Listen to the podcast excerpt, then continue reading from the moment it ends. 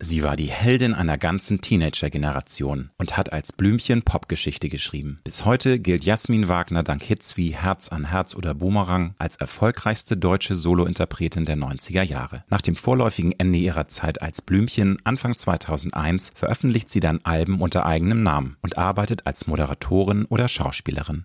Letzteres zunächst für TV- und Filmproduktionen, später dann aber auch sehr erfolgreich auf renommierten Theaterbühnen. Jetzt meldet sich die Hamburgerin mit ihrem ersten neuen Album nach mehr als 15 Jahren bei den Fans zurück. Und mit dem Elektro-Schlageralbum von Herzen hat sie sich musikalisch ganz neu erfunden. Jasmin Wagner verrät im Gespräch, warum es für sie so wichtig ist, privat und beruflich im Leben immer wieder Platz für neue Impulse zu schaffen, warum sie mindestens einmal pro Jahr eine körperliche Grenzerfahrung sucht und sie erzählt, wie sie mit dem Schreiben des Songs Lass los das Scheitern ihrer eigenen Ehe voraussah. Wenn du wissen möchtest, warum Jasmin heute am liebsten jedem Menschen, der ihr in der Vergangenheit das Herz gebrochen hat, einen Blumenstrauß schenken möchte, wieso sie lieber mit Freude und Optimismus scheitert, als nichts mehr im Leben zu wagen und warum sie sich jeden Tag auch an den ganz kleinen Glücksmomenten erfreuen will, dann ist diese Folge für dich. Ich wünsche dir gute und inspirierende Unterhaltung mit Jasmin Wagner.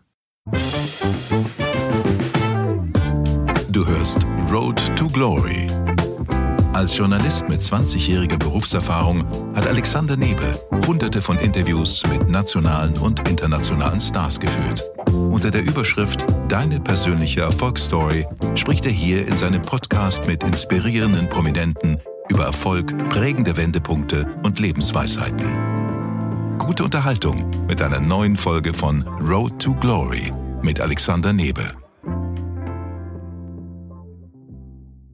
Liebe Jasmin, herzlich willkommen in meiner Wohnküche. Dankeschön, gemütlich bei dir.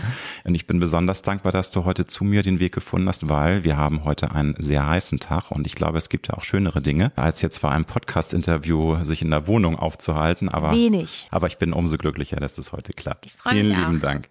Was gab's bei dir heute zum Frühstück? Bananenbrot, selbstgebackenes. Ich hatte ein Bananenbrot gebacken und ich wollte dir eigentlich auch ein Stück mitbringen, aber das habe ich dann nicht verwirklichen können, den Plan, weil ich das Bananenbrot mit ins Büro genommen habe und dann haben das alle gerochen und haben gesagt, wir wollen auch und dann war es irgendwie Es war verteilt. innerhalb von ein paar Minuten dann vertilgt Ja, und ich wollte dir dann halt auch nicht irgendwie einen Stumpen eines Bananenbrotes mitbringen. und das ist so deine Spezialität, Bananenbrote. Ja, Bananenbrot ist natürlich keine Hexerei, aber es ist wirklich so, dass alle sich immer freuen, wenn man was dabei hat. Und ich bin, ich glaube, ich war ein wirklich, wirklich ein hervorragender Lockdowner. Ich habe äh, all das gemacht, was man dann halt so macht. Das Bärlauchpesto habe ich im zweiten, dritten, vierten, ich habe aufgehört zu zählen, irgendwie ausgelassen. Aber Bananenbrot hat mir irgendwie so viel Freude gemacht selber. Ich habe das Gefühl, bei diesen über 200 Bananenbroten, die ich äh, gebacken habe, inzwischen keins war wie das andere. Es ist jedes Mal eine Neuentdeckung der Konsistenzen oder der Zutaten. Und anstatt ein Strauß Blumen freuen sich alle immer über ein Bananenbrot mehr. Das werde ich mir merken. Wobei ich bin auch ein kleiner Bäcker, wobei ich eher im Winter backe, wenn wir dann so einen Adventskaffee machen, dann haue ich immer so ein paar Sahnetorten raus mit verschiedenen Fruchtschichten etc. Ja, es Ich glaub, ist du so hast ja- einfach zu du- du transportieren, hast da ist das Bananenbrot viel, nee, viel vor allem, besser geeignet. Du, ich glaube aber auch bei fast 30 Grad hat auch keiner Bock auf Sahnetorte. Insofern alles richtig gemacht. Wie ist denn für dich so ein perfekter Start in den Tag? Also wenn es schnurrt, wenn du sagst, ja, so muss es eigentlich jeden Tag sein, aber ist es nicht. Also wie läuft's dann so, wenn der Tag gut beginnt für dich? durch mein Leben zieht sich ja die Unregelmäßigkeit. Das ist irgendwie meine Regelmäßigkeit. Insofern kann ich das schlecht sagen. Natürlich finde ich es toll, wenn man ausschlafen kann, um dann aufzuwachen, um nochmal einzuschlafen. Aber es ist halt tatsächlich auch ein Segen darin, wenn man früh wach sein muss. Dann hat man so quasi alles noch für sich. Also es gibt für die Lerchen und die Eulen gibt es tatsächlich äh, Pros und Contra. Du kennst Ähm, beide Seiten. Also. Ich kenne beide Seiten, genau. Ich habe mir das irgendwie abgewöhnt, deine Präferenz zu haben. Aber ich äh, schätze es schon wert, wenn man einfach sagen kann, man hat Zeit und kann einfach in den Tag so flowen, ohne dass man sich vorher viele Gedanken gemacht hat. Hat man Lust ans Meer zu fahren, macht man das. Hat man Lust Ex-Benedict zu machen, macht man das. Hat man äh, Lust nochmal zu schlafen, macht man das. Das ist natürlich toll, wenn man es verwalten kann, einfach so ganz frei. Aber es ist dann auch natürlich auch eine Frage des Surroundings. Bin ich in Hamburg oder bin ich irgendwo im Airbnb mit ganz vielen Freunden? Also Ja, klar, es kommt ich immer kann mir drauf so viele an. schöne Tage vorstellen, ja. Bevor ich zu deinem brandneuen Album von Herzen komme, möchte ich gerne zuvor nochmal über deine Anfänge als Sängerin sprechen. Und es ist ja so, dass du im Alter von 15 Jahren als Blümchen deinen Durchbruch gefeiert hast, braucht man eigentlich niemandem zu sagen. Jeder, der Jasmin Wagner liebt und kennt, kennt auch diese Vita und weiß, wie sie gestartet ist. Und du warst wirklich mega erfolgreich. Du warst die erfolgreichste Solo-Interpretin der 90er Jahre und warst auch in, ne, Zeit, du warst in Asien. Man nicht. muss es ja noch mal so ein bisschen aufzählen, ne, für Leute, die es vielleicht nicht so genau wissen. Würdest du sagen, wenn du jetzt zurückblickst, waren da mal wehmütige Momente, dass du schon in doch sehr jungen Jahren ja on point auch performen musstest? Du musstest abliefern. Das ist ja jetzt keine klassische Teenagerzeit gewesen. Das ist ja ein anderes Leben. Du bist ja schon durchgetaktet, du hast Termine, du musst auch in gewissem Sinne funktionieren. Wie, wie blickst du da heute drauf zurück? Also es war so die Zeit, in der auch Freunde von mir eine Lehre angefangen haben und da hatte ich das, glaube ich, besser, weil die hatten ja wirklich unter strenger Regentschaft irgendwie ja Dinge zu erfüllen und Lehrerjahre keine Herrenjahre. Das hatte zur Folge, dass die wirklich zum Teil sich richtig blöd gefühlt haben in der Zeit und viel zu beklagen hatten. Und bei mir war es dann ja doch so, dass ich zwar Termine hatte, aber alle sich die Erwachsenen haben sich halt wahnsinnig Mühe gegeben, mich bei guter Laune zu halten, denn ich war ja auch ein Teenager und ich war in dem Sinne noch nicht professionell, dass ich schlechte Laune irgendwie, irgendwie weggedrückt hätte. Also das hat man mir dann durchaus angemerkt. Da habe ich einfach nicht mehr mitgespielt und deswegen haben sich alle Erwachsenen wahnsinnig Mühe gegeben, dass ich bei guter Laune Sie bleibe. darf sich nicht ärgern, sei nett zu ihr. Ja, ja, Erfüllt ihr den. Wunsch. Also das gab es dann schon, dass äh, wenn irgendwas blöd lief, bin ich einfach umgedreht und weggegangen oder habe mich irgendwo eingeschlossen, wie man das eben so macht als Teenager. Und Oh. das musste vermieden werden. Was ja auch, finde ich, äh, ehrlich gesagt, auch sein sollte und sein darf. Ich meine, Teenager sind nun mal hormongesteuert, sind launisch und ich finde, das muss man auch zulassen. Also ja, ja, und nicht ich habe widersprochen und ich habe gesagt, bin ich eine anderer Meinung oder ich, also was ich richtig gut konnte, ist einfach stehen lassen. Wenn mich jemand genervt hat, habe ich einfach umgedreht, umge, ich habe mich einfach umgedreht und bin weggegangen. Das habe ich mir aber abtrainiert inzwischen. Das ähm, Ja. ist jetzt nicht mehr cute. Aber muss- damals war es in Ordnung. Manchmal muss man einfach nur lächeln. Wobei ich, äh, manchmal geht's auch nicht anders. Auch, ich finde, als Erwachsener muss man sich auch manchmal einfach nur noch umdrehen und weggehen, weil es geht manchmal nicht Aber anders. muss man das in, vorher sel- erklären. in seltensten Fällen, ja, das stimmt natürlich. Aber du weißt, glaube ich, was ich meine. Manchmal ist es so krass, dass man schon einen Cut machen muss und sagt so, sorry, äh, Ja. hier und nicht weiter. Ne? Ich Aber sag zum Beispiel, im neulich im Zug war es so, da, da war jemand auf meinem Platz und dann bin ich zu ihm hingesagt, Entschuldigung, mein Platz und Zug bums voll, ich muss auf den Platz bestehen. Und dann fing der an, mich zu belehren und musste mein Ticket zeigen. Und ich gesagt, warum sollte ich denn zu ihm kommen und sagen, das ist mein Platz, wenn es nicht so ist, aber hier ist mein Ticket und so. Und dann hat er nicht mehr aufgehört. Hab ich gesagt, ich möchte mich nicht mit Ihnen unterhalten. So. Und dann ja, habe ich, dann habe ich, dann habe ich aufgehört zuzuhören.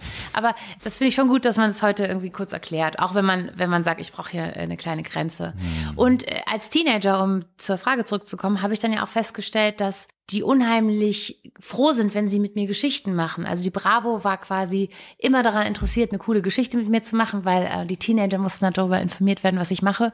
Und dann habe ich mich mit meinen Freundinnen beraten aus der Schulzeit und dann haben wir uns immer überlegt, was wollen wir machen? Fallschirmspringen. Gesagt, können wir Fallschirmspringen? Kein Problem. Und meine, meine Cheerleader-Kollegen haben gesagt, können wir nach Amerika fahren zu den, zu unseren Cheerleader-Vorbildern? Ja, kein Problem. Konntest, konntest eine Freundin mitbringen. Also ich konnte lauter krasse Sachen machen. Deswegen ist das Gefühl für mich eher wie eine nicht enden wollende Klassenfahrt mit zwei, dreimal frustigen Situationen, ähm, so in meiner Erinnerung, wenn ich so bei Plattenfirmen-Meeting am Tisch saß und die haben über das Produkt geredet und das war ich. Also diese Distanz hatte ich damals nicht. Heute rede ich ähm, auch über meine musikalischen Sachen oder alles, was ich quasi in meiner kleinen Unternehmerschaft irgendwie vorhabe, rede ich auch über mich als Produkt. Das kann man aber als Teenager noch nicht haben, diese Distanz zu sich selber. das hört sich ja toll an, dass es tatsächlich eine mega geile Zeit war. Also, dass du tatsächlich viele Dinge erleben konntest in jungen Jahren schon, von denen viele geträumt haben.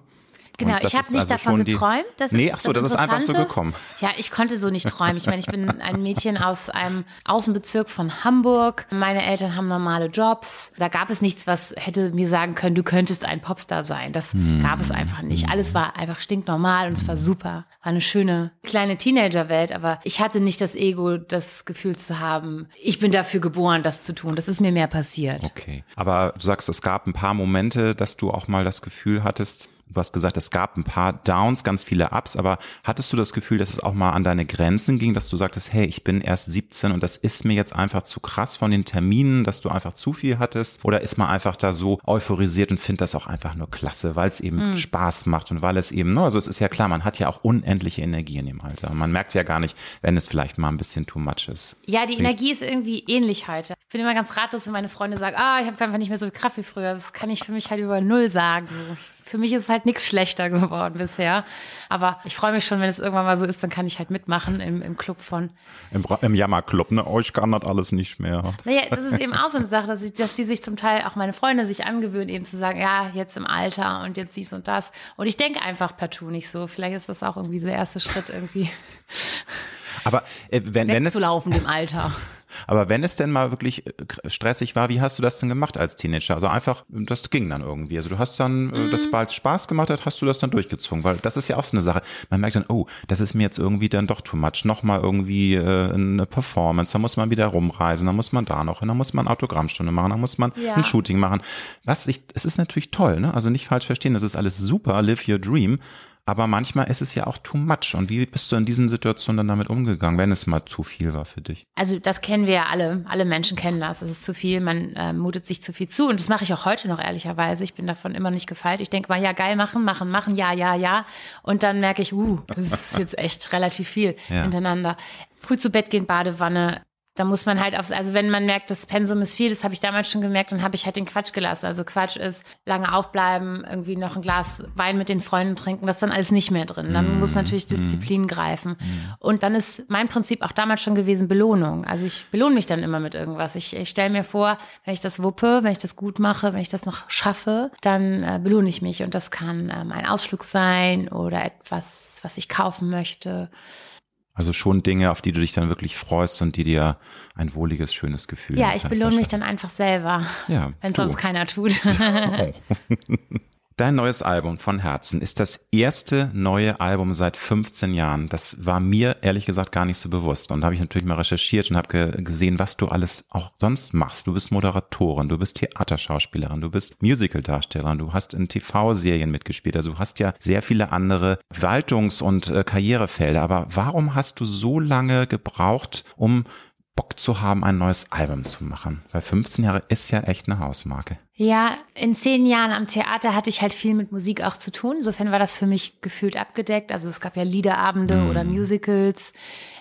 Und da war ich mit Musik wirklich schön in Kontakt. Das hat mich total befriedigt. Und ich hatte halt auch nicht das Gefühl, dass da nochmal Musik dran sein könnte, weil mir das Erbe von Blümchen dann auch als irgendwann sehr groß erschien und ich mir das auch gar nicht hätte vorstellen können, wie ich das machen soll. Hm. Kann man denn als Nicht-Teenager noch Blümchen sein? Und es führte dann wie oft über eine ähm, Eruption zu einem Paradigmenwechsel, denn ich hatte am Theater wahnsinnig viel Glück große Chancen bekommen, richtig große Rollen gespielt an tollen Häusern. Also ich hatte eine wirklich atemberaubende Theaterkarriere als freischaffende Schauspielerin, muss ich im Nachhinein sagen. Mhm. Das hätte ich vielleicht jetzt dann nicht so gesehen, aber jetzt, wo ich ein bisschen raus bin, ziemlich toll. Und was viele wirklich auch nicht mitbekommen haben. Also natürlich die halt Theater, Theater, die Theaterszene hat es natürlich mitbekommen, aber ne, es ist natürlich nicht dieser Impact, so mit dem Glamour-Faktor, wie eben, wenn man als Popstar Karriere Nee, das muss man macht, ne? jetzt mal wirklich ganz klarstellen. So, jetzt mal. Sehr, sehr unglamourös. Aber es hat mir gar nichts ausgemacht. Also ja, ja. ich als Popstar im, auf Tournee ich habe einen eigenen Nightliner, ich habe einen eigenen Koch. Da wird alles gemacht, meine Wäsche wird, also ich werde total gepampert. Das, du warst das, die Queen, die Diva. Nee, nee das ist einfach Standardprogramm eines Popstars. Ja, ja, ja, so, ähm, da geht es wahrscheinlich auch noch Luft nach oben. Theatertournee heißt, du bist in einem alten Bus, Du hast Glück, dass du dir kein Zimmer teilen musst. Das wird mitunter auch von erwachsenen Theaterschauspielern verlangt. Bezahlung ist auch natürlich eine ganz andere. Aber du kommst jetzt also, du bist jetzt also wochenlang vielleicht für 80 Theatervorstellungen in Deutschland unterwegs und du spielst jeden Tag, nachdem du 400 Kilometer in die eine Richtung gefahren bist und dann zickzack in die andere Richtung gefahren bist. Du machst die ganze Zeit zickzack und Ping-Pong wie so eine Billardkugel durch Deutschland. Und du kommst ins, ins Theater rein und vielleicht kommst du gar nicht ins Theater rein, weil irgendwie keiner hat aufgeschlossen noch nicht. Gut, da musst du irgendwie telefonieren und irgendwie schaffst du es dann ins Theater und dann fragst du, gibt's Kaffee für Schauspieler? Nein. Oder manchmal hat man auch, kriegt man auch Wasser, aber es ist jetzt wirklich nicht so, man macht halt seine Arbeit und das macht man irgendwie, also das ist wirklich auch eine Leidenschaftstat und insofern war das für mich auch total in Ordnung. Ich fand das, habe immer gesagt, wenn es so ganz schlimm wurde, wenn ich in so einer ganz komischen Kaschemme irgendwie schlafen musste, wo ich wirklich einfach dachte so, ich möchte meinen Barfuß, meinen Barfußfuß nicht auf diesen Teppich legen. Und das Handtuch bewegt sich von alleine von links Ungefähr sowas hat man dann. Dann dachte ich immer, ist gut für den Charakter, ist gut für den Charakter. Ist jetzt hm. wirklich das Gegenteil von verwöhnt werden. Und ich hatte am Ende dieser zehn Jahre eine äh, Begegnung mit einem Regisseur, der hatte mich gecastet und es war irgendwie, es wirkte alles nett und ich habe mich auf die Arbeit gefreut. Und dann war das aber wirklich wochenlang der Horror. Der war einfach, ja, super anstrengend. Sollen ja Regisseure manchmal sein. Ne? Habe ich nicht erlebt bis dato. So, ich, ich ich dachte habe so, davon wow, manchmal gehört. auf einmal bin ich in diesem Klischee drin. Ja. Und ähm, man hat dann halt einfach Pech, wenn man diejenige ist, auf der immer rumgehackt wird. Hm. Und nach der Erfahrung dachte ich so, hm, also das brauche ich jetzt eigentlich nicht nochmal.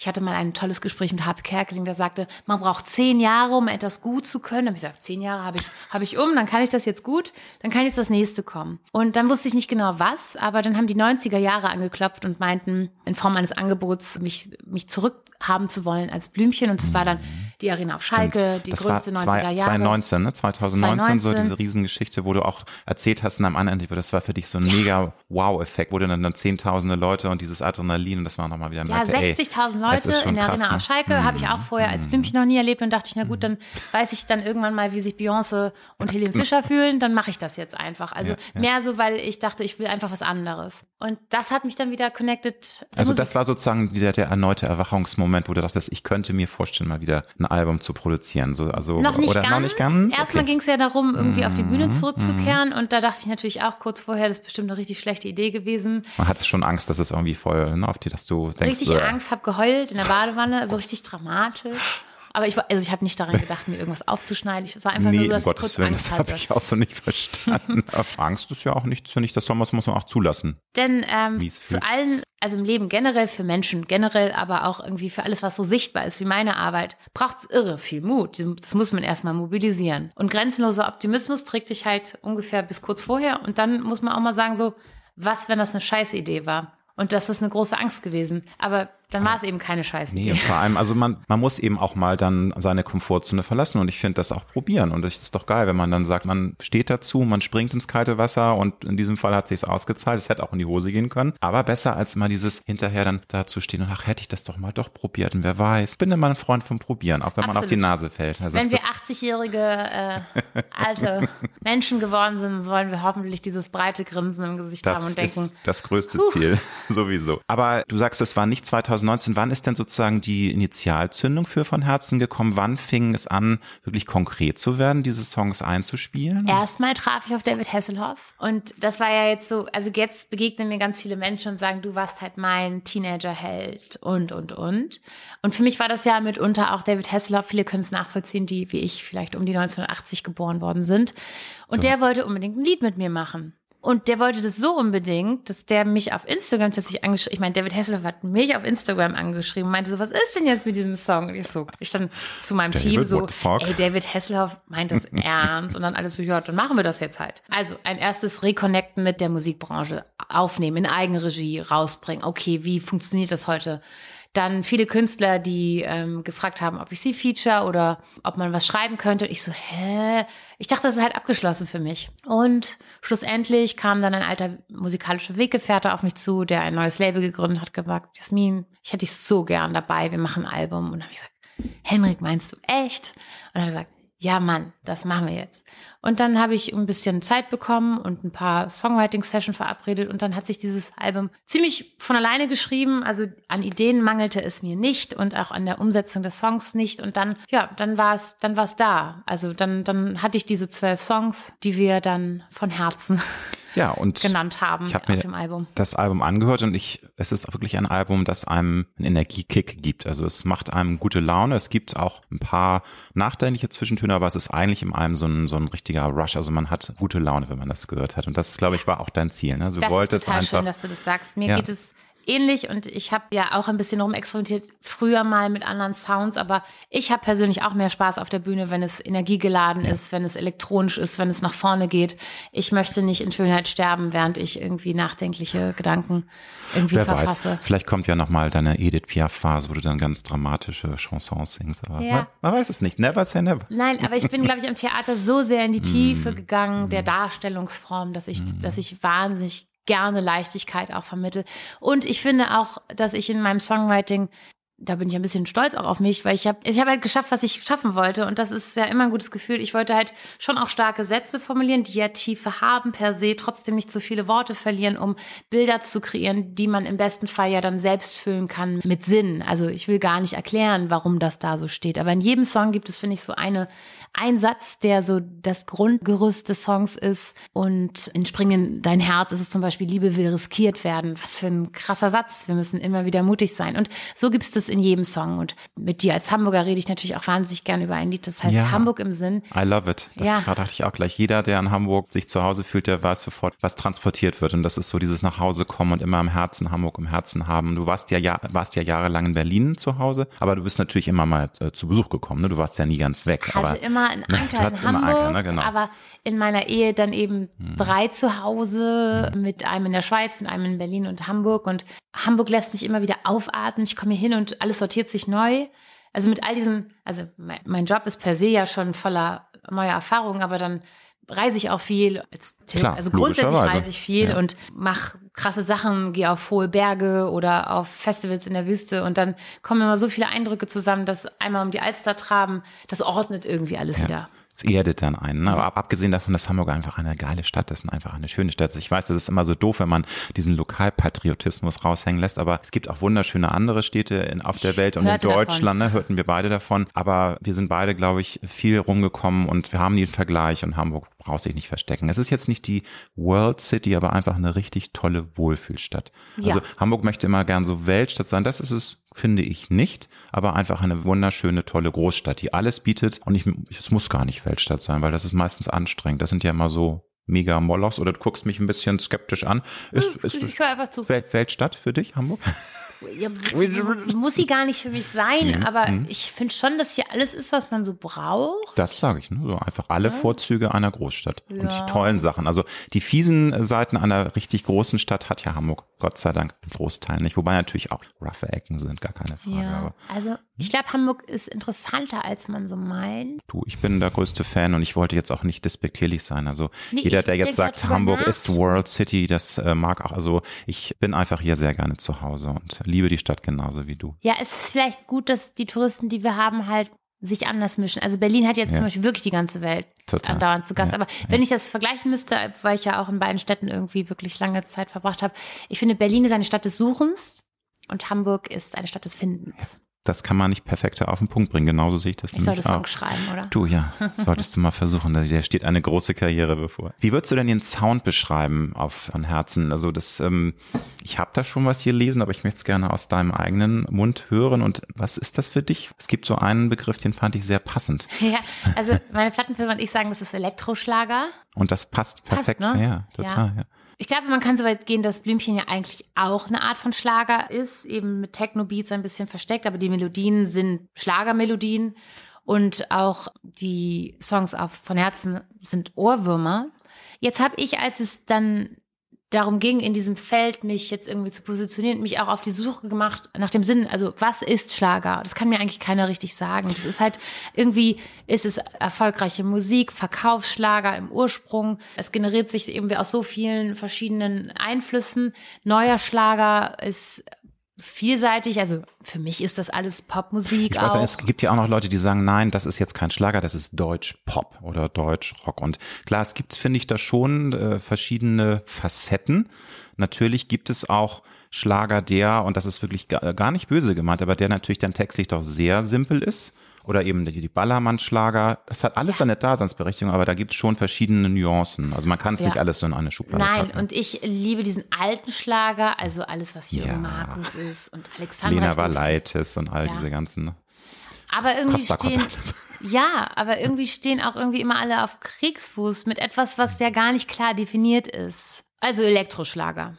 Und hast du, ich weiß, das ist immer eine gemeine Frage, weil es sind ja alles deine Songbabys, aber hast du so ein, zwei Songs, die du ganz besonders gerne hast und so alle? Du magst sie natürlich alle, aber gibt's da so Lieblingsbabys? Ja, also Spring in mein Herz, finde ich, ist ein ziemlich cooler Song geworden. Der hat irgendwie, man schreibt so Lieder, man, man trifft sich zu Sessions und schreibt Lieder, aber Spring in mein Herz war von Anfang an ein, eins mehr. Ich finde, es hat, das hat wirklich so viel Melancholie und auch Optimismus. Es ist irgendwie so richtig gut ausbalanciert. Und ähm, Songwriting ist ja auch immer ein bisschen wie ein Experiment. Man weiß nicht genau, was am Ende bei rauskommt und man arbeitet auch manchmal so ins, ins Leere. Und Spring in mein Herz ist richtig gut geworden, Und das, das war auch von Anfang an dann gleich so. Manchmal gibt's ja auch so Dinge, die, die laufen von A bis Z so wunderbar durch. Manchmal sind auch schwere Geburten dann besonders Mhm. tolle Songs geworden, aber manchmal ist es auch so, dass es von A bis Z einfach so schnurrt. War das so bei dem Song der Fall, dass es einfach ganz gut von der Hand ging?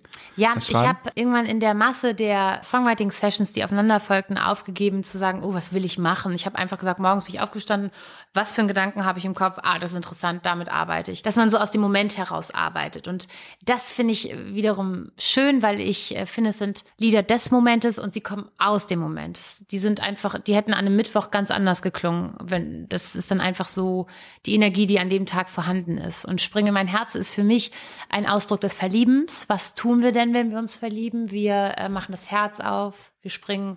Wir, müssen, wir, sind auch, wir sind auch verletzlich, wir sind offen. Das ist ja immer ganz wichtig. Mhm. Leider gibt es viele Menschen, die sind gar nicht mehr offen, ja. weil sie so auf die Nase bekommen haben durch ein gebrochenes Herz, dass sie da erstmal sich verkrampfen und gar nichts mehr zulassen. Insofern ne, ist es ja Absolut. wichtig, offen zu sein. Und ich habe auch meinen Tanz mit Schmerz gehabt, immer wieder. Aber ich bin der Meinung, man kann sich vor nichts schützen. Und wenn wir das versuchen, dann berauben wir uns auch um immer um diese Chancen, um diesen neuen Anfang. Auch ich hadere mit vermeintlich schlechten Entscheidungen oder mit Ausgängen, die ich nicht wollte. Aber siehe da, das Leben ist so konstruiert, dass wir dann doch bei der nächsten Verliebtheit oder bei der nächsten Liebe, Beziehung wissen, es war gut. Also im Nachhinein möchte ich jedem, der mir das Herz gebrochen hat, einen Blumenstrauß schenken, weil die Dinge wurden dann immer besser für mich. Sie waren dann immer richtiger für mich. Insofern ist durch den Schmerz gehen auch wiederum gut. Also würdest du auch sagen, der Spruch, irgendwann macht alles im Leben seinen Sinn, ist wahr. Also das ist, weil einige sagen dann, nee, das stimmt nicht. Es gibt einfach manchmal so schlimme Schicksalsschläge, die möchte niemand erdulden. Aber ich finde, da ist schon was Wahres dran an diesem mhm. Satz, weil am Ende macht es irgendwie alles seinen Sinn. Und manchmal ist es verdammt schmerzhaft. Du musst dann durch dieses Tal, aber es führt dich zu was hin und es ja. bringt dich einfach weiter. Absolut richtig. Wir mhm. halten natürlich jetzt fest, es gibt, es gibt irgendwie die drei schlimmsten Dinge der Welt, die werden nie wieder gut. Also wenn man ein Kind verliert, wenn genau. dies oder das und jenes passiert. Ja, oder eben auch Krebs bekommen, also einfach so ganz, also das ist ja, es gibt so extreme Schicksale. Wobei auch da kannst du natürlich, wenn du Glück hast und den bekämpfst, kannst du ja daraus stärker hervorgehen. So, aber da, das sind Felder, von ja. denen ich, klopfen wir auf Holz, keine Ahnung habe. Ich meine, die, die Normalo-Sachen, die jeder so erlebt, gekränkter Stolz, ähm, Liebeskummer, jemand, in den du verliebt bist, möchte dich nicht, kann sich nicht so da hineinversetzen. All die Sachen, die mir in diesem Feld Kummer gemacht haben, habe ich durchlitten, aber siehe da, am Ende kam dann etwas, was viel mehr, also viel richtiger für mich war, viel besser zu mir gepasst hat. Und was man auch an Zuspruch erlebt, also immer dann, wenn es mir schlecht ging, war das so, da waren da so viele helfende Hände, so viele offene Arme für mich. Mhm. Und auch das ist so eine tolle Erfahrung. Ich bin gerade nicht in meinem Game, ich bin gerade nicht stark und trotzdem werde ich gehalten von dem Netz meiner Freunde, der ja. Liebe, die mir entgegenbringt. Und das ist dann wiederum schön am Kummer. Ja. ja, also mit Kummer ist das so eine Sache. Es gibt ja auch Wohlfühlkummer. Es gibt so melancholische Momente. Natürlich nicht, wenn einem das Herz rausgerissen wird und man irgendwie schlimme Dinge erlebt. Aber manchmal gebe ich es zu, bin ich auch gerne mal so ein bisschen melancholisch traurig. Dann suhle ich mich in einem traurigen Film und, und ja. lass mich diesem Gefühl auch richtig, also gebe mich diesem Gefühl hin, mhm. was viele von sich äh, äh, schieben würden. Die sagen, nee, ich möchte lachen, ich möchte was Schönes sehen und mich freuen. Aber manchmal stehe ich total drauf, traurig ja. zu sein. Ich weiß nicht, ob das bei dir auch so, aber ich schätze dich jetzt nicht so ein ein. Ich schätze sie schon als sehr facettenreiche Frau ein, die auch auch Gefühle, wirklich große Gefühle zulässt, aber trotzdem bist du eher für mich so eine positive Frau, die nicht unbedingt jetzt äh, so Melancholie sucht. Life is both a major yes. and a minor key. Mhm. Und ich glaube, mein Umgang mit Melancholie, mit dunklen Gefühlen ist wie bei jedem Menschen auch. Ich glaube, ich habe nur die Tendenz, sie schneller wieder gehen zu lassen. Was sehr gut ist, finde ich, wenn man das kann. Also ich gehe da rein, ich fühle die, aber ich fordere auch meine Freunde dann auf, okay, sei jetzt drei Tage so traurig, wie du sein kannst, und dann müssen wir wieder, müssen wir es wieder loslassen. Ne? Man, man kann sich darin verhaken und das tut nicht gut.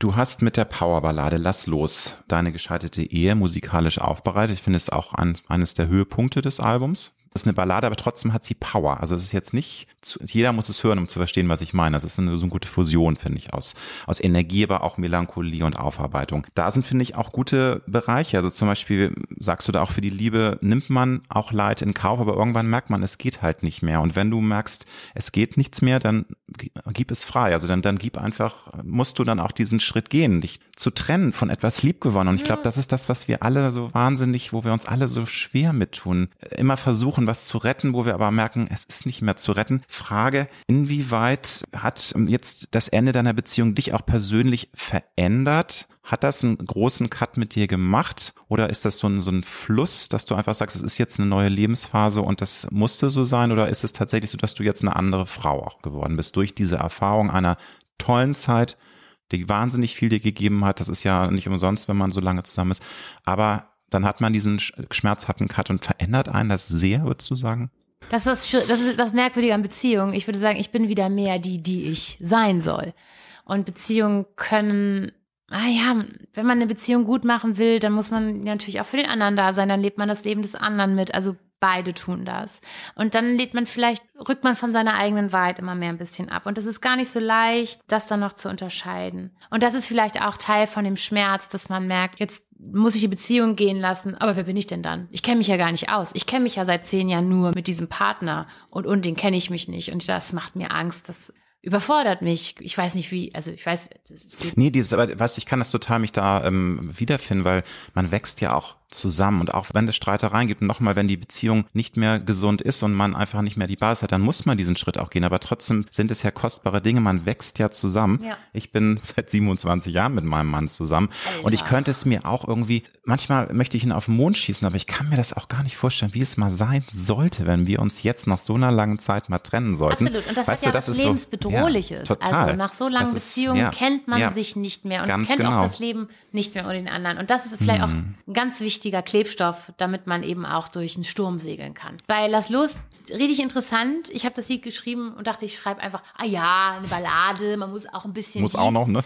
Aber ich habe eigentlich schon also meine Situation besungen, meine Lebenssituation besungen oder beschrieben, als ich das noch gar nicht so richtig selbst gerafft habe, weil man natürlich irgendwie sich Mühe gibt, dass es eben nicht zur Trennung kommt. Ich habe ja nicht geheiratet, weil ich zu den Geschiedenen hören, gehören wollte. Aber das ist, Entschuldigung, das ist interessant. Also der Song ist noch entstanden, als es noch gar nicht klar war, dass die Beziehung tatsächlich auseinandergehen ja, wird. Genau. Das, weil man, ich dachte so, das ist jetzt nachdem entstanden, nachdem nee, schon klar das war, das hat keine sowas Zukunft. wie eine Prophezeiung.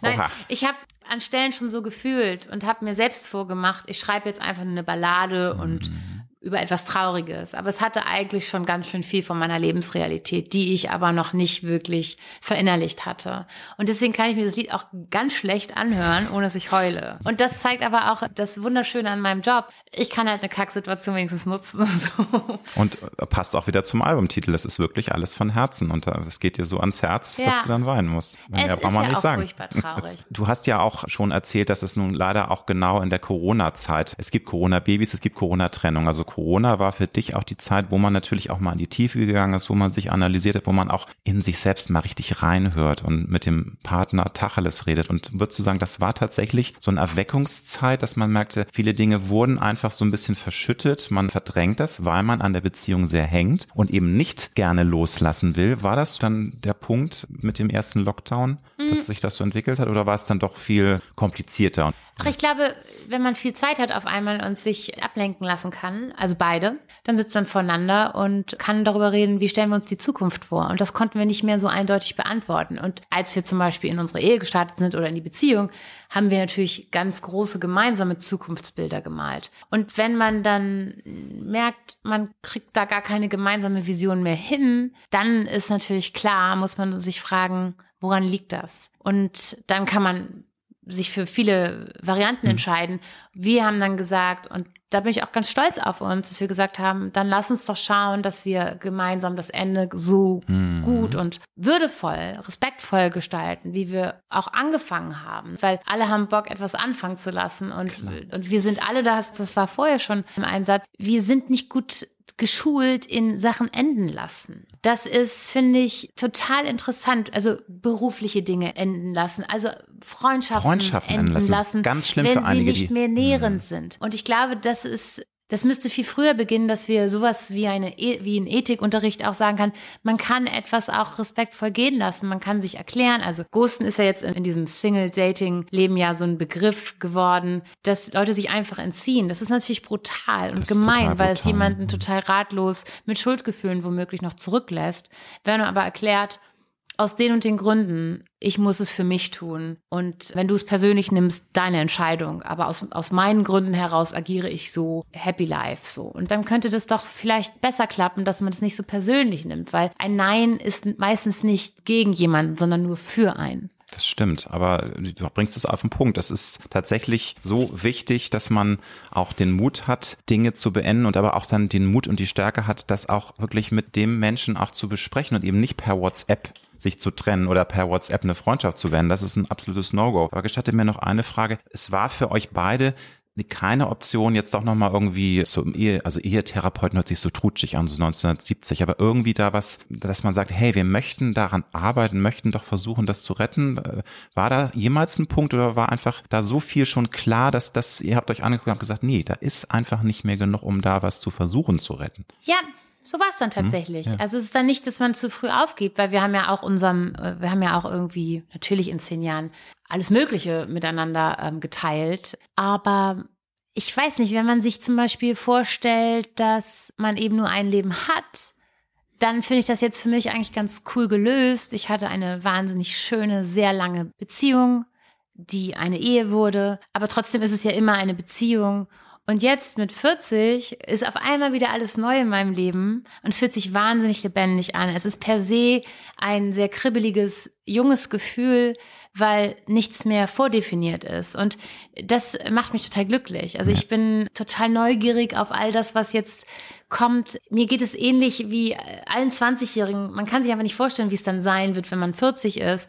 Aber ich persönlich sage, ich bin eine wahnsinnig glückliche Frau Anfang 40, weil alles nochmal offen ist. Und das ja, ist ein total schönes Gefühl versus man zieht da irgendwas durch, was nicht mehr eine 100% Entscheidung ist. Stimmt. Da würde ich jedem raten. Dann lass auch das, was noch gut ist, mitgehen und finde einfach eine neue Form der Liebe, mhm. weil Liebe verändert sich. Liebe kann natürlich auch ein Hass, äh, kann sich zu Hass formieren, aber Liebe kann auch Freundschaft sein. Wenn wir Liebe als Basis haben, kann man einfach eine neue Definition der Beziehung finden. Aber ich finde es sehr schön, dass du gesagt hast, du bist jetzt an so einem Punkt, wo alles sich so neu und frisch und toll anfühlt. Also im Grunde kann man ja sagen, du schenkst deinen Fans nach langer Zeit mal eine neue Musik, ein neues Album und du selbst hast dir jetzt auch ein neues Leben geschenkt. Das ist ja wirklich nochmal wie so, so ein Adrenalin-Rush und du bist einfach äh, frei und kannst jetzt nochmal richtig raus und alles äh, nochmal probieren. Ja, ne? Das ist, ist ziemlich groovy. Ist schon also, was Tolles. Ist ziemlich groovy. Also ich kann jetzt nicht jedem empfehlen, das Leben, wie es ist, über, über Bord zu werfen, aber. Nein, das ist, ähm, das glaube ich, hat auch niemand so verstanden. Also nee, das. Aber ähm, das, da ist auch einfach tatsächlich Gold am Ende des Regenbogens. Mhm. Würdest du denn sagen, dass es dir heute auch leichter fällt, Dinge loszulassen. Wir haben schon über das Loslassen gesprochen. Das finde ich was ganz Wichtiges, das zu können, aber auch was verdammt Schweres.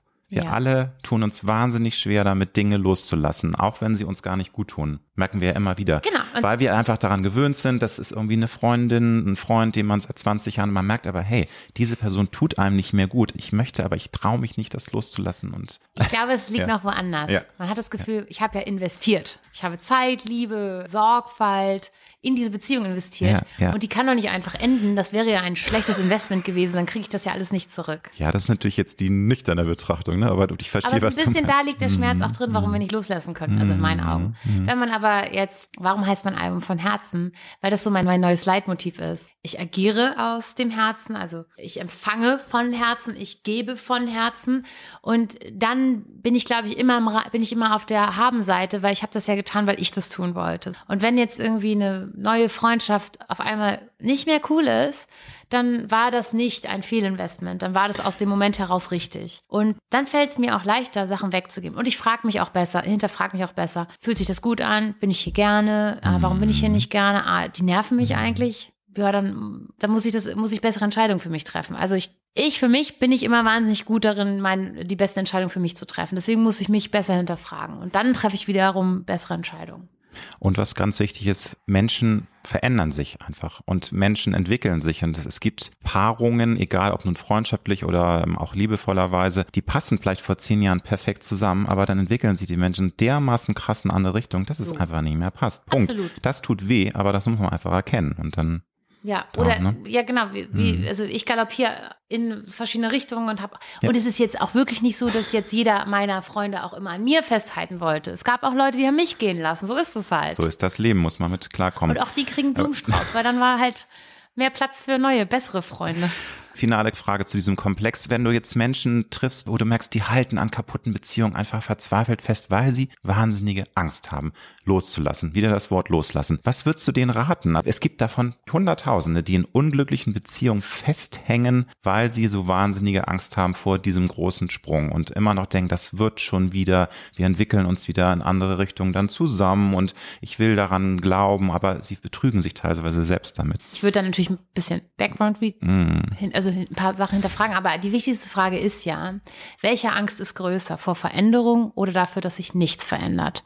Und dann sagen die, ja, wenn das so bleibt, das wäre ehrlicherweise nicht gut. Und hm. das ist, finde ich, schon eine ganz wichtige Erkenntnis. Hm, ja, sehr weise. Ist die Angst vor Veränderung groß oder dass sich nichts verändert? Mehr braucht man da, glaube ich, auch nicht zu sagen. Warum ist es dir so wichtig, dich immer wieder selbst zu hinterfragen? Also das habe ich auch so in deiner Vita so recherchiert, dass du einfach da wirklich immer mal wieder auch in dich hineinhorchst und wirklich auch dich analysierst und fragst, bin ich wirklich glücklich? Passt das jetzt? Warum ist dir das so wichtig? Weil ich halt möglichst viel Zeit damit verbringen möchte, an dem richtigen Ort zu sein, mit den richtigen Menschen und auch irgendwie in dem richtigen Beruf. Und ich glaube, so gelingt es schon, dass man eher ein glückliches Leben führt, so, weil es selbstbestimmt ist. Und kam es dann bei dir auch vor, dass du dann merktest, hey, das passt jetzt nicht mehr? Also Beispiel jetzt Blümchen, das war natürlich auch eine Phase, du warst ein Teenager-Star, dann bist du zur Frau geworden, dann hast du ja auch dich getraut, diesen Cut zu machen. Du hast dann gesagt, nach äh, fünf Jahren Megakarriere, das war's jetzt, Blümchen ist jetzt History. Das war ja wahrscheinlich auch ein Punkt, der erst kam, nachdem du auch dann endlich reingehorcht hast. Ja, so jung auch von, du siehst ja, ne, wenn ich jetzt, man muss ich jetzt nochmal ein Kompliment machen, liebe Jasmin, weil du hast jetzt schon gesagt, du bist 40 plus.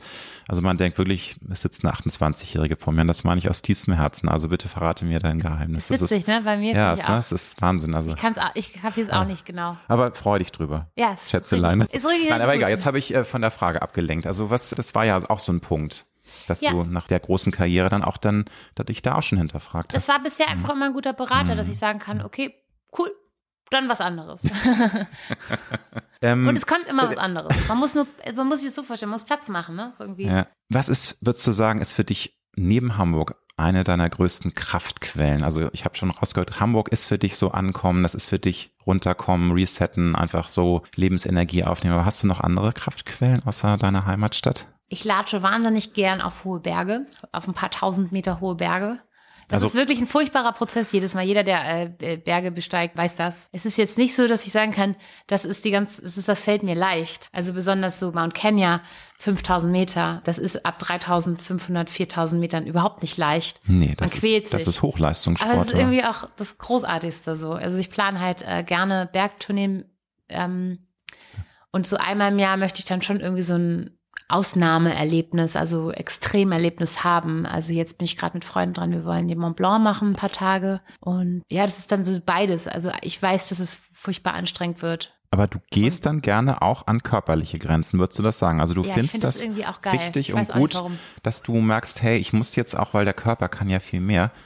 Unsere Birne, unsere, ähm, unser Geist macht ja häufig schlapp. Das, äh, wenn man auch so diese Extremsport äh, es gibt da so ein paar ganz extreme Sachen, Leute, die irgendwie durch eine Wüste irgendwie joggen und, und die dann auch wirklich, es ist natürlich heftig, weil die sehen teilweise 15 Jahre älter aus, weil sie völlig ausgemergelt sind.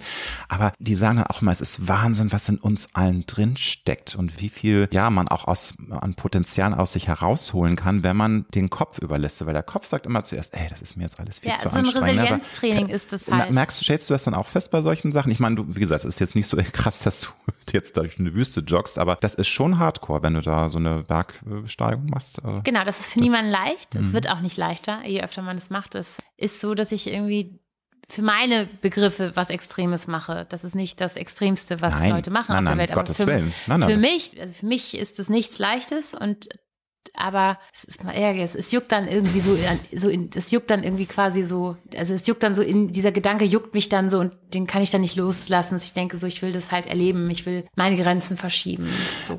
Also würdest du auch sagen, dieses Komfortzone verlassen magst du nicht nur beruflich, dass du eben auch neue Dinge probierst. Du hast dich dann ja neu erfunden als Schauspielerin. Du hast viele Moderationen gemacht. Also es ist ja nicht nur die Musik. Magst du dann auch gerne deine Komfortzone verlassen, gerade so auch was Luxus angeht, weil so eine Bergwanderung, Besteigung ist ja auch auf alles verzichten. Da ist ja nicht irgendwie ein Luxusspa, ne, wo du dann irgendwie einkehren kannst. So, und das ist nicht das Allerbeste daran. Ja. Ich brauche halt nichts mehr. Ich habe ja. hab mir das selbst beigebracht. Ich weiß so, die ersten Sachen, die ein bisschen extremer waren, also Festival in der Wüste, äh, Moment, in der Wüste, ich kann da nichts kaufen. Ich rede von Burning Man, man kann da nichts kaufen.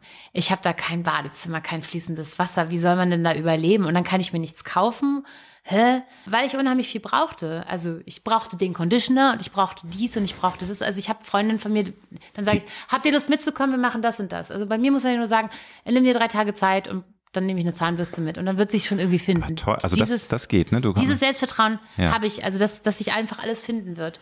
Und diese Freundinnen sagen dann zu Recht, weil ich so auch mal war, wie ist denn das da? Wer ist denn da? Ist da ein Badezimmer? Und wie kommen wir da hin? Und dies und das. Die wollen halt unheimlich viel wissen, um sich sicher zu fühlen. Mhm. Und das brauche ich halt gar nicht mehr. Ich fühle mich einfach sicher in mir. Und das, das, ist ein geiles Gefühl. Und das reißt sich immer besser mit leichtem Gepäck.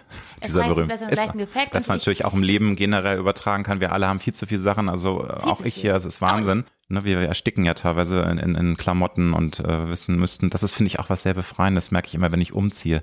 Wie toll das ist, wenn du mal Sachen auch verschenken kannst äh, oder einfach entsorgen. Du bewahrst irgendwelche Krimskrams-Sachen auf, die du nie in deinem Leben mehr angeschaut hast, aber du kannst dich nicht lösen davon. Ja. Ne? Thema Luxus, also ich bin sehr dankbar, dass ich mein Flirt mit Luxusartikeln hatte. Also ich durfte alles, was ich mir wirklich gewünscht habe, durfte ich besitzen. Ich benutze es aber nicht wirklich. Mhm. Ähm, mhm. ich habe die eine tolle Handtasche, die ist für Hochzeiten und die andere nehme ich, wenn ich auf dem roten Teppich spazieren gehe, weil das dann wie so ein Schutzschild ist. Aber ich bin nicht meine Dinge. Und mhm. viele Menschen sind ihre Dinge. Da spiele ich einfach nicht mehr mit. Mhm. Aber darf natürlich jeder. Es ist, das heißt nicht, dass ich irgendwie besser bin. Es ist nur so, dass ich mein Leben als angenehmer empfinde, wenn ich nicht so viel brauche. Ja, ich glaube, es ist äh, toll, wenn man beides kann. Natürlich ist es auch was Tolles, wenn man mal in so einem Fünf-Sterne-Resort gepampert wird. Das ist ja nichts Schlimmes. Ne? Genau, aber, aber wenn man das gut, nur man braucht, dann, dann finde ich das für mich ja, zu eindimensional. Ja, ja, absolut. Würdest du denn sagen, dass beim Wandern auch du dich, also Bergsteigen muss man sagen, ist ja noch was anderes, da fühlst du dich auch wirklich lebendig und falls ja, was, was für Momente sind für dich noch so Augenblicke, wo du sagst, hey, das ist so soll das Leben sein. Ich fühle mich lebendig. Das hört sich jetzt ein bisschen pathetisch an, aber ne? ja. Tanzen, singen, ja. draußen sein mit Freunden, Gemeinschaft tatsächlich. Lachen, in Gemeinschaft zusammen sein weinen. ist mhm, per se alles. gut. Ja, und ich habe ja. ganz, also ich glaube, Karriere, bla bla blub, das ist alles nice. Also bin ich natürlich dankbar, aber ich bin vor allen Dingen gesegnet mit ganz tollen Freunden. Und das finde ich ist das Allerabgefahrenste, dass ich einfach so viele tolle Freunde habe, so viele verschiedene interessante Menschen, die mich auch immer wieder inspirieren und mitnehmen. Da sage ich nicht die ganze Zeit, lass mal das tun, sondern die nehmen mich auch mit in ihre Visionen mhm. und ihre Abenteuer rein. Und das Richtig. ist mhm. total toll. Mhm du hast gerade gesagt, äh, Karriere ist was Schönes, aber wie definierst du für dich das Wort Erfolg? Da sagt ja auch jeder was anderes. Ne? Was ist Erfolg? Ein erfolgreiches Leben muss nicht sein, dass man vor 60.000 Leuten einer, einer Arena spielt, was was super Tolles ist. Aber Erfolg hat ja viele Gesichter. Wie definierst du denn für dich das Wort und dass du sagst, ja, hey, ich, ich bin erfolgreich in meinem Leben mhm. gewesen. Also hat, bisher gewesen. Das hat viel mit meinen Freunden zu tun. Also, dass mhm. die mir so vertrauen, dass ich denen so vertraue, dass wir so füreinander da sind, das ist Erfolg. Das macht mich dankbar, demütig, glücklich. Und all die anderen Sachen sind coole Experimente. Also es ist ein cooles Experiment, ein Album zu schreiben. Ja. Es ja. ist das nächste, dass das dann gehört wird und da muss man halt mutig sein, dass Leute sagen können, mag ich, mag ich nicht. Das gibt es ja. Ja, ähm, Mut gehört immer dazu, das ist klar. Genau, aber mit guten Freunden feiert man Erfolge genauso mhm. wie Niederlagen und am Ende gleich, also macht, neutralisiert es das. Welche Menschen, würdest du sagen, waren in deinem Leben neben deinen Eltern und engen Freunden am prägendsten, gerade auch so was deine Karriere angeht? Gibt es da Menschen, wo du sagst, die sind einfach so wichtige auch Leuchttürme gewesen und die haben mich so geprägt, dass ich das nie vergessen werde? Ja, es gibt also eine Britta in meinem Leben und Britta Friedrich ist meine Managerin, aber natürlich auch viel, viel mehr. Die habe ich gehört im Radio. Da hat sie aufgerufen zu einem Cheerleader Audition-Tag. Das habe ich gehört mit 11, 12. Und so lange ist diese Frau in meinem Leben. Und die war erst die Trainerin und Managerin des Cheerleader-Teams. Und dann wurde ich ein, ähm, habe ich mit Musik angefangen, dann wurde sie meine Managerin.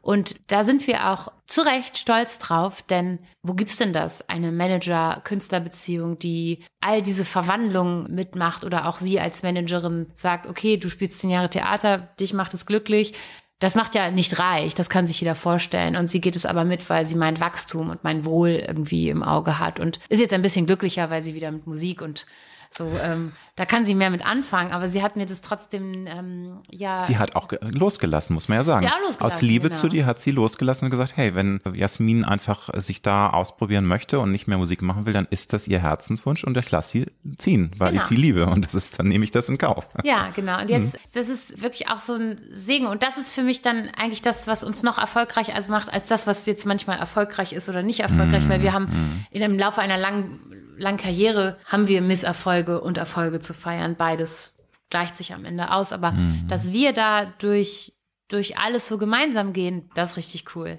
Bin ich richtig stolz auf uns. Kannst du auch sein. Und das ist, zeigt auch wieder, wie kostbar das ist, wenn man Menschen hat, die einen über eine lange Phase begleiten und dem man auch treu bleibt und die einem treu bleiben Mhm. und wo man sich nicht auseinanderentwickelt. Wobei ich finde, das kann ja auch funktionieren. Man entwickelt sich weiter, man verändert sich und trotzdem passt es weiterhin. Ja, genau. Das Man muss muss ja nicht, ne? Ah, Keiner bleibt ja gleich. Wir alle verändern uns ja. Ja. Und das, aber insofern. Und genau, muss man jedem ein bisschen Freiraum geben, so jeder muss, also ich musste meine neue Leute und neue Erfahrungen und sie musste das auch, aber im Endeffekt Mhm. haben wir gesagt, so am Ende der Strang, an dem wir gemeinsam ziehen, der ist wichtig.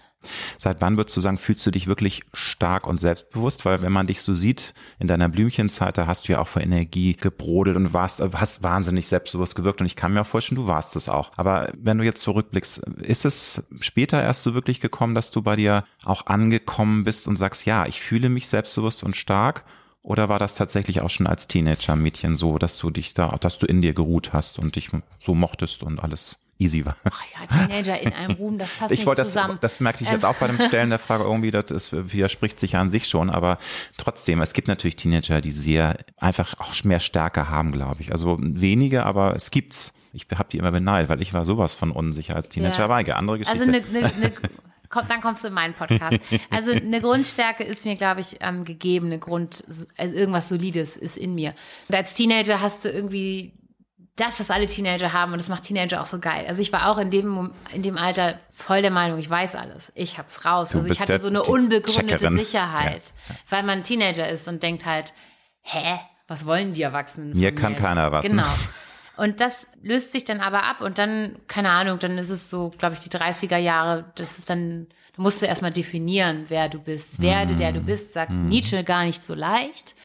Ich fand tatsächlich, das werden, glaube ich, jetzt auch wirklich nur Burner verstehen können. Aber erstes Mal Burning Man hat schon dazu ge, hat schon dazu beigetragen, dass ich mehr in meine Mit- Mitte rücke, weil ich einfach Gesellschaft zum ersten Mal anders kennengelernt habe und kennengelernt habe, dass ich das selber definieren muss. Weil vorher habe ich, glaube ich, relativ viel die Wünsche behandelt oder erfüllt, von denen ich dachte, das sind meine, waren aber gar nicht meine. Weil wir können uns alle nicht davon frei machen, dass wir mit gewissen Leitsätzen aufwachsen. Das ist vielleicht für Frauen, sie müssen verheiratet sein, am besten vor 30, weil sonst bist du eine Genau. alte Jungfrau und keiner will dich mehr. ja, wobei Gott sei Dank, das hat sich ja jetzt inzwischen Aber im ne? Grundgefühl ist es nicht immer wirklich voneinander zu treffen. Stimmt. Und sind die Wünsche, die ich mir da gerade erfülle, die sind es wirklich meine oder sind es die meiner Mutter oder die Gesellschaft, die das für mich irgendwie vordefiniert hat?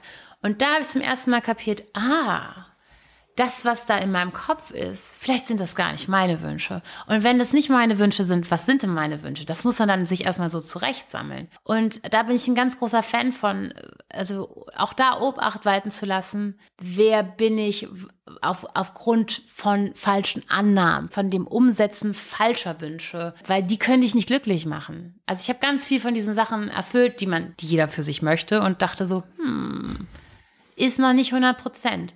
Und dann war ich irritiert, weil ich habe ja alles getan, was diese Wünsche irgendwie wollten. Und äh, ich hatte all das und es hat mich nicht äh, komplett erfüllt. Und dann wusste ich, neue Wünsche müssen her. Also neue Definitionen davon, was mich glücklich macht, was ganz individuell mein Schicksal irgendwie angeht. Würdest du sagen, dass das auch so der Schritt ist, sich selbst eine starke Frau nennen zu können? Also was macht denn für dich eine starke Frau aus? Ist das ein ganz wichtiger äh, Bestandteil, dass du erkennst, was dich wirklich glücklich macht und was deine tiefsten Wünsche sind? Stark? Mhm. ist zu sagen, das habe ich falsch gemacht, das habe ich nicht gut gemacht, das habe ich nicht gut hingekriegt, da habe ich mich vollkommen in die Brennnesseln gesetzt. Das finde ich stark, zu sagen so, ich habe es aber kapiert. Und ich bin froh, dass ich das jetzt irgendwie, weiß ich nicht, mit Mitte 30 angefangen habe zu kapieren und jetzt besser ähm, umsetzen kann, als wenn es mit 60 passiert. Aber meinetwegen, passiert es mit 60, ist immer noch viel Lebenszeit da. Ich treffe aber richtig viele coole junge äh, Menschen, mit denen ich quatsche, die kapieren das schon früher. Und das ist irgendwie geil, weil wir so eine spannende neue Generation irgendwie in die Welt schicken.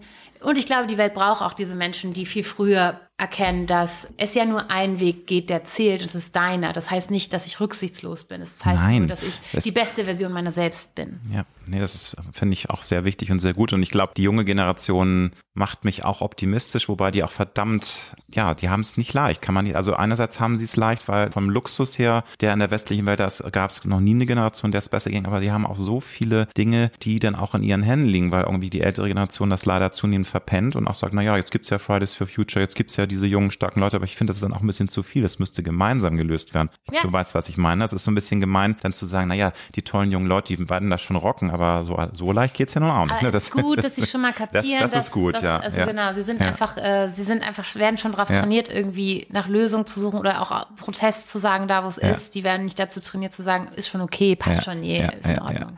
Du hast ja jetzt diesen beruflichen Neustart mit diesem neuen Album und du bist wieder Single. Würdest du sagen, das ist jetzt eine der spannendsten, tollsten Phasen, die du bisher in deinem Leben gehabt hast, dass du sagst, ja, bitte, give me more. Und ich bin jetzt, ich brenne förmlich auf das, was Ja. kommt, oder? Also an meinem 40. Geburtstag hat meine Mutter äh, die geilste Rede gehalten, also wirklich voller Herz und Liebe und da, da, da. Aber sie hat halt im Gegensatz zu anderen, die gesagt haben, geil, 40 ist das neue 30 und let's go, Ist es ja gesagt, hätten wir gern, ist aber natürlich nicht so. Nein, das ist klar. Man ist einfach mittelalt. Älter werden wir alle, liebe Ja. Jasmin. Das ist nun mal der Weg des Lebens und nützt ja nichts. ne? Voll in Ordnung, aber die Mama sagte auch, ja, jetzt, wo die zweite Hälfte deines Lebens anbricht. Und da dämmerte es mir, fuck, ich Moment habe jetzt mal. einfach vielleicht nur noch die Hälfte der, der Zeit zur Verfügung. Mhm. Und ich bin jetzt mittlerweile mehr der Überzeugung, dass jede Phase irgendwie gut sein wird. Ich glaube, es ist toll auch irgendwie, wenn man gesund ist, irgendwie 60 zu sein, 70 zu sein, 80 zu sein.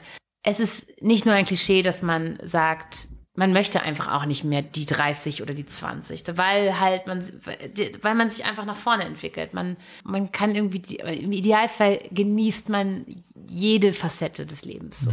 Aber jetzt ist es ziemlich groovy, weil ich immer noch mega stark bin. Äh, Du erwähntest es, ich erfreue mich einer gewissen Vitalität und ähm, Wie man auch hier jetzt wunderbar mitbekommt. Ne? Und ähm, da gibt es einfach noch wahnsinnig viele Wünsche, die ich mir erfüllen möchte. Aber es wird auch langsam so, dass ich tatsächlich auch ein bisschen ruhiger werde und irgendwie jetzt auch nicht mehr bei allem. Hier bin ich, ich bin dabei, Attacke schreie. Ist gut. Ein bisschen Ruhe tut mir auch gut. Wir alle haben ja auch mal Momente, wo wir alles hinterfragen und auch ein paar Ängste haben, also Zukunftsängste. Nun muss man die nicht unbedingt haben, wenn man finanziell einigermaßen ein Polster sich geschaffen hat, aber hast du trotzdem manchmal so ein bisschen Sorgen, was ist in 10, 20 Jahren oder bist du inzwischen so gut aufgeschätzt, dass du da so eine Grundentspanntheit hast? Ist mir komplett bekannt, aber es ist halt auch Quatsch. Also ich habe mich mit mir selbst darauf geeinigt, dass ich mir diese Runden nicht mehr gebe. Wenn ich anfange, Zukunftsangst zu entwickeln, dann behandle ich ja Angst, die Angst vor der Angst. Das hat ja gar nichts mit meiner jetzigen Lebensrealität zu tun, weil wenn jetzt gerade was Kacke ist und ich was managen muss und irgendwie das Ruder rumreißen muss, ist es im Jetzt. Wenn ich, also, und das nehme ich aus der Lebenserfahrung, die ich mit 40 ja jetzt hab anbrennten. Mit 20 hatte ich Zukunftsangst, weil ich so krass, wie wird es sein, wenn ich 30 bin? Und jetzt kann ich weitermachen. Ich kann sagen, wie ist es, wenn ich 50 bin? Was ist, wenn dann und dann? Aber wenn man dann auf einmal 40 ist, merkt man, ah, ich lebe ja immer noch und da sind viele Sachen in mein Leben gekommen, von denen ich ja keine Ahnung hatte vor zehn Jahren. Also höre ich dann einfach auf. Ich verbiete mir einfach dann da mich reinzugeben, weil es wird schon irgendwas passieren. Das Was e- soll schon passieren? Genau, und das ist eben auch das Schöne, wenn du älter wirst. Du hast dann tatsächlich diese Lebenserfahrung und merkst, hey, wo du vielleicht mit 16 dachtest, das ist jetzt the end of the world, du merkst halt, es geht weiter und man kommt irgendwie aus allem raus. Nochmal, natürlich abgesehen von irgendwelchen schlimmen Krankheiten, da kommt man nicht raus, wenn man nicht sehr viel Glück hat. Aber du ja, weißt, man was hat ich halt meine. Angst Also, vor der Angst. Wenn Ja, wir von aber- Zukunftsangst reden, haben wir Angst vor der Angst. Und aber was ist- sind die schlimmsten Ängste, die passieren können? Also, aber ist es für dich denn äh, wichtig, auch keine Angst vor der Angst zu haben? Das ist ja, finde ich, auch, also viele sagen ja immer, nee, ich habe keine Angst, aber ich finde schon, es darf nicht überhand nehmen, aber es ist auch wichtig, auch mal Ängste zuzulassen, weil daran wächst man dann ja auch, solange sie nicht einen über, also völlig einhüllen und man sich diesen Ängsten total ausliefert. Ne? Das zählt für Ängste. Aber es, wenn wir jetzt Zukunftsangst besprechen und handeln, dann kann man einfach gleich wieder aufhören. Also, keine Ahnung. Als meine Mutter erfahren hat, dass unsere Ehe endet, war sie voller Angst, ob denn da nochmal ein Partner kommt und dies und das und jenes. Und das ist halt, ja, man kann anfangen so zu denken, aber das Leben wird schon sich das, selbst das sind die richten, Mütter, so. ne? wie ja. süß, die wollen halt immer das Beste fürs Kind. Ja. Aber da möchte ich jetzt nochmal so einen kleinen Klischee-Exkurs natürlich machen, wo du wieder Single bist. Äh, was, was braucht denn ein Mann, dass du ihn irgendwie cool findest, außer dass er ein Herz aus Gold haben muss. Ist ja auch ein wunderbarer Song in deinem äh, neuen Album, auf deinem neuen Album. Aber was, was muss denn ein Mann haben, dass du ihn überhaupt interessant findest? Und das ist ja leider so, du kannst nicht immer mit den Leuten gleich reden. Das muss ja irgendwie auch erstmal so ein erster Flirt sein und irgendwie eine Type. Gibt es da irgendwas oder bist du total offen und mhm. hast da gar keine festen Typen? Also cool ist jetzt tatsächlich, dass der gar nichts haben muss. Okay. Also im Sinne von, der muss gar nichts mitbringen, weil ich für alles selber sorgen kann.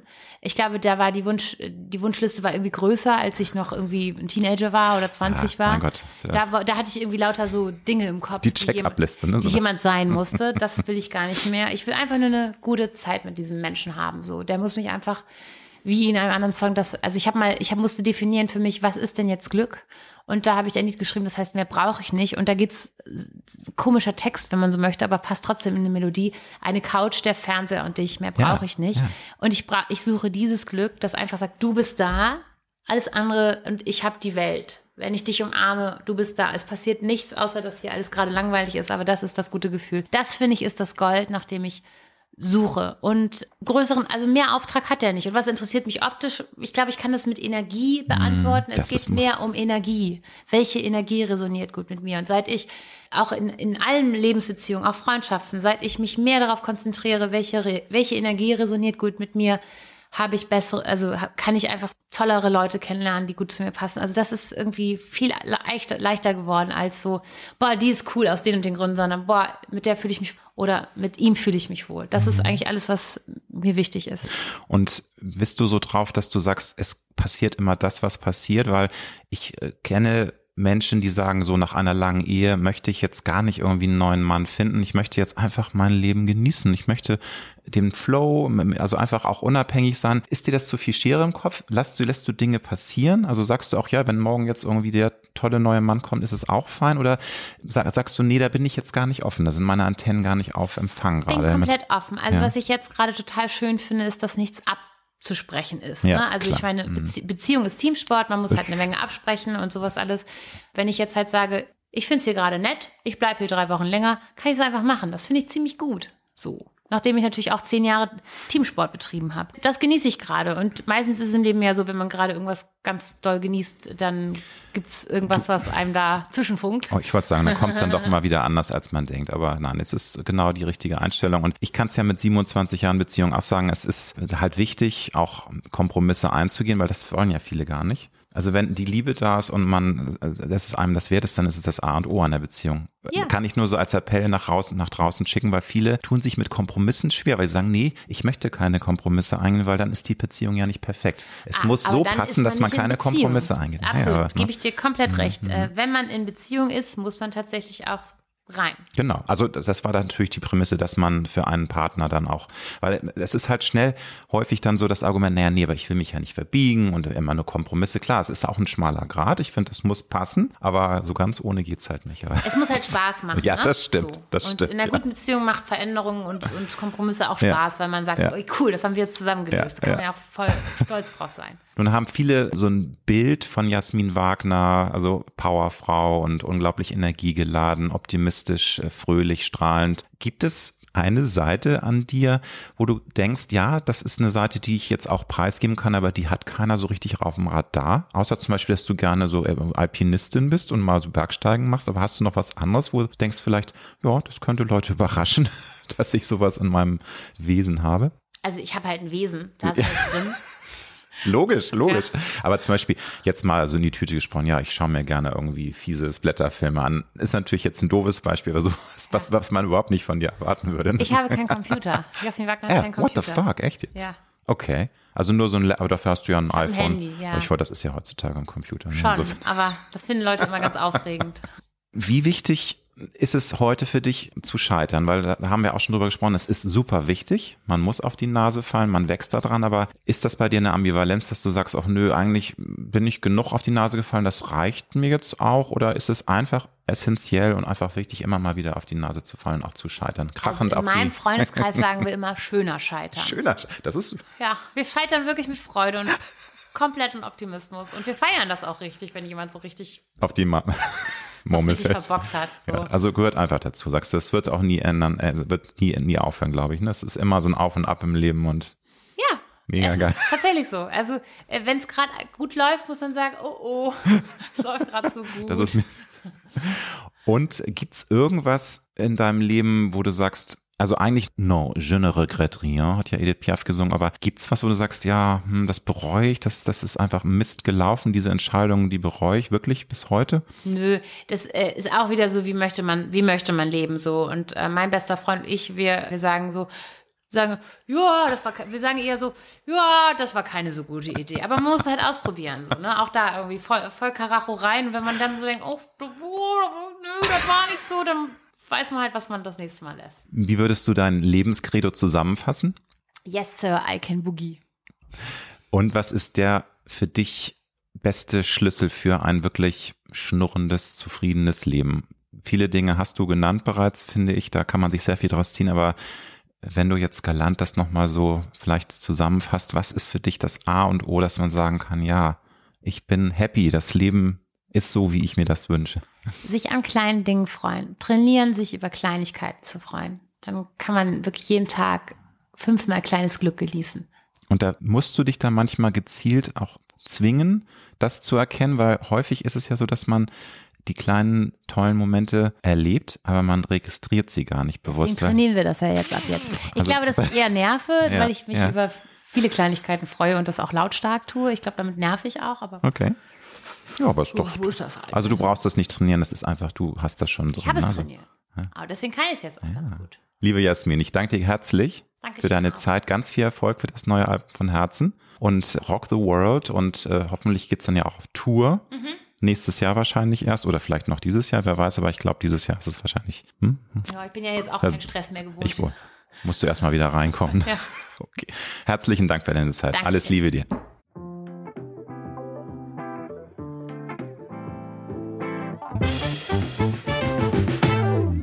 Das war Road to Glory. Wir hoffen sehr, dass es dir gefallen hat. Wenn du auch zukünftig keine Folge verpassen möchtest, dann abonniere jetzt diesen Podcast. Wir freuen uns, wenn du ihn weiterempfiehlst und auf Apple Podcast bewertest. Du hast Anregungen oder Vorschläge für zukünftige Gäste? Dann schreibe bitte an mail at alexander-nebe.com. Bis nächste Woche.